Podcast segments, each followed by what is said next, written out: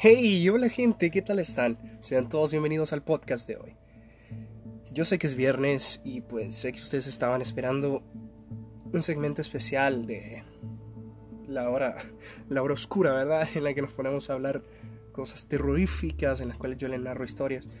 Pero este podcast lo voy a adelantar un poco, porque como pueden ver el miércoles no pude subir y pues le quería informar por qué he visto que la, gente que está viendo los podcasts, o más bien escuchando los podcasts de los miércoles, pues ha bajado mucho. Eh, no es la misma cantidad que era antes y así. Pero veo que los del viernes y los lunes se mantienen con la misma cantidad.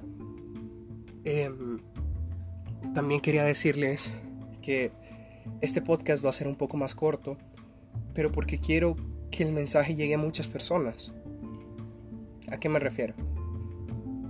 No sé si ustedes lo saben o qué pasa por sus cabezas, pero créanme que estamos en un periodo de cuarentena en el cual no debemos, o más bien no deberíamos, de verlo solo como, ay, bueno, no hay clases, vacaciones. Gente, pónganse a pensar que por alguna obra de somos un país que ha sobrevivido a esta pandemia. Déjenme decirles algo, algo que es bien importante, que es critica todo, cuestiona todo, pero de una manera buena. Hazte una buena idea y crea tus, propias ideas de lo que está sucediendo. Les hablo así porque me preocupan ustedes, me preocupo por mi familia, por mis amigos, por mí mismo. Y no sé en qué momento nos convertimos en una sociedad, y discúlpeme la palabra, idiotizada por los medios. El coronavirus es una realidad mundial, es algo que está sucediendo por todos lados en el mundo, y gracias a Dios aquí no, aún no. Yo no sé cómo es que la gente lo vio como, oh, qué bien, el presidente decretó que vamos a tener 21 días de vacaciones no es vacación, gente. No les dieron tiempo para que ustedes vayan a Buffalo Wings, ni a, ni a Multiplaza, ni, ni, ni, centros comerciales. Gracias a Dios El Salvador es libre de esto, pero ustedes no saben lo fácil que es infectarse de una gripe, de un virus así. Imagínense eh, la cajera que, que, les está devolviendo el dinero, está enferma, ella no lo sabe y por accidente tose en el billete ese billete se va a pasar entre tantas manos y toda esa gente va a ser gente infectada. No, no se lo tomen a corto, gente. Se los digo porque de verdad quiero que ustedes piensen en su salud, en la salud de su familia. Sí es cierto, el coronavirus ha matado menos gente que la gripe normal, que una neumonía normal. Sí, pero no es por eso que nosotros no tenemos que ver de menos.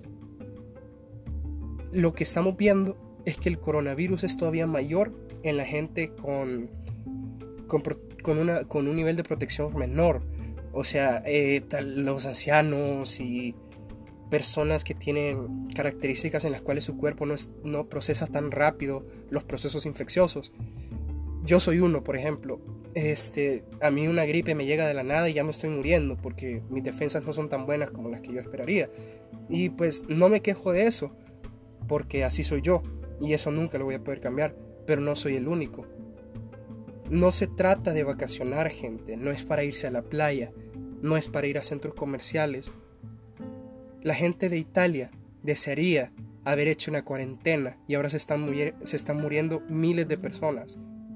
En Wuhan, donde comenzó, en muchos otros países donde creyeron que la infección no iba a llegar hasta ahí, pues está llegando. Este podcast está hecho para que ustedes se concienticen porque tú puedes decir, ah, si a mí me llega me voy a curar rápido.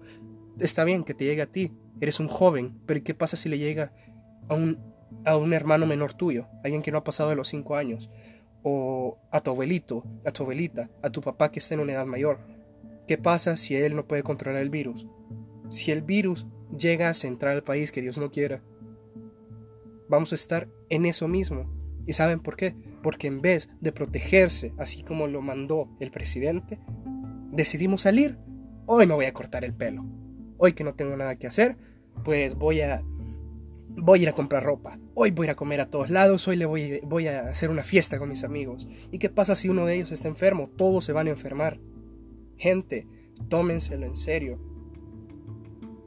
El Salvador es un país en el cual nosotros como jóvenes, desgraciadamente, vivimos en una instancia de, ay, soy inmortal, no lo somos. O sea, tenemos una independencia tan alta que nosotros creemos que somos los reyes de todo, que somos dioses. No lo somos, somos humanos y la vida humana es tan frágil como no lo tienen idea.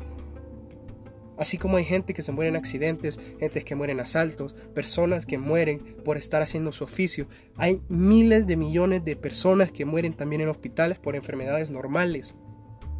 Gente, cuidémonos, eviten salir. Otra cosa que le quería decir, el coronavirus es una pandemia mundial, pero no crean que esto evita todas las demás situaciones la violencia sigue siendo un hecho. La falta de trabajo sigue siendo un hecho. Sobre todo, soy, ¿qué decirles? Soy una persona que se preocupa mucho por el medio ambiente. Y no sé si ustedes se fijaron, pero la Antártica lo está sufriendo.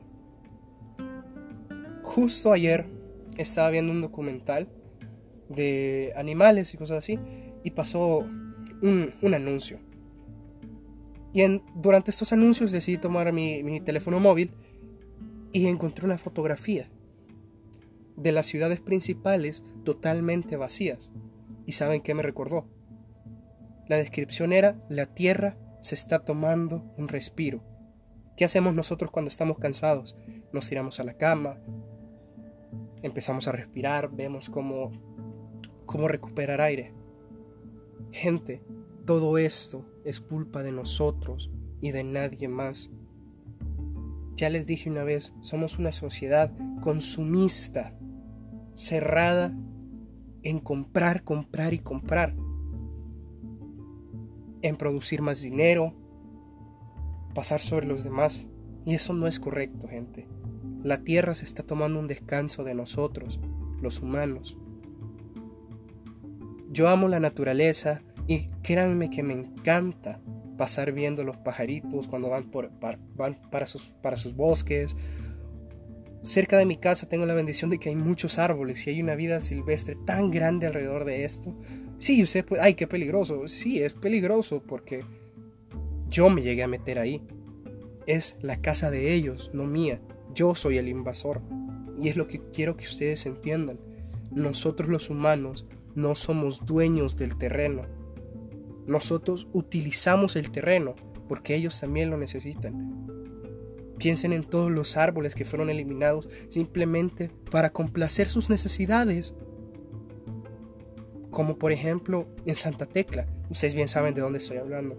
¿De verdad ustedes creen que valen la pena los miles de árboles que se botaron solamente para construir un lugar donde ir a tomarse un café o comer una hamburguesa?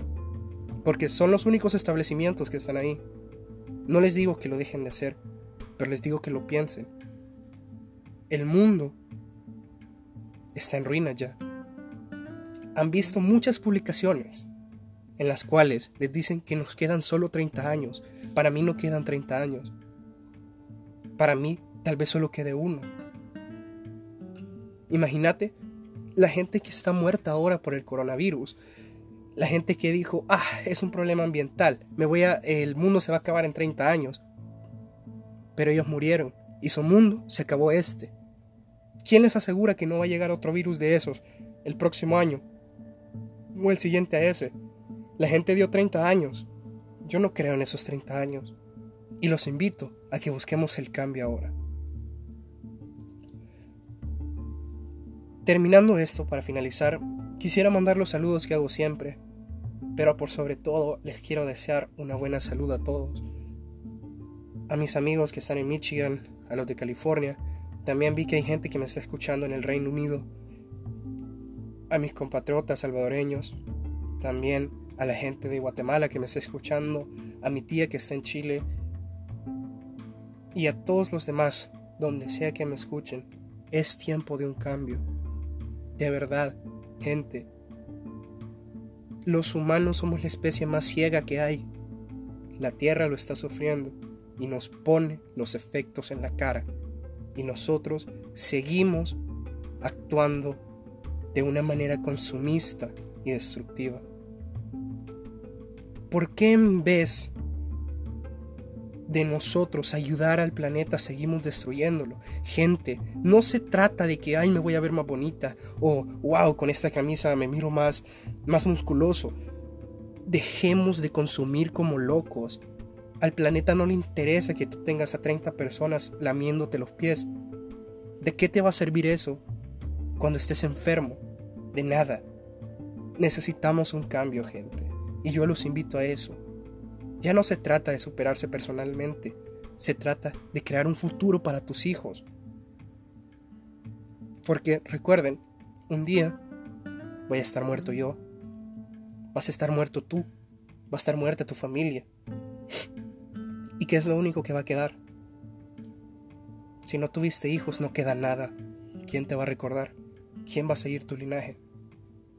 Gente, ya es tiempo de un cambio. Les habló Diego y espero que mis palabras no solo lleguen a su cerebro, sino que lleguen a su corazón y piensen si de verdad estamos ayudando o simplemente somos una piedra más en el tropiezo del futuro. Nos vemos. Hasta la próxima.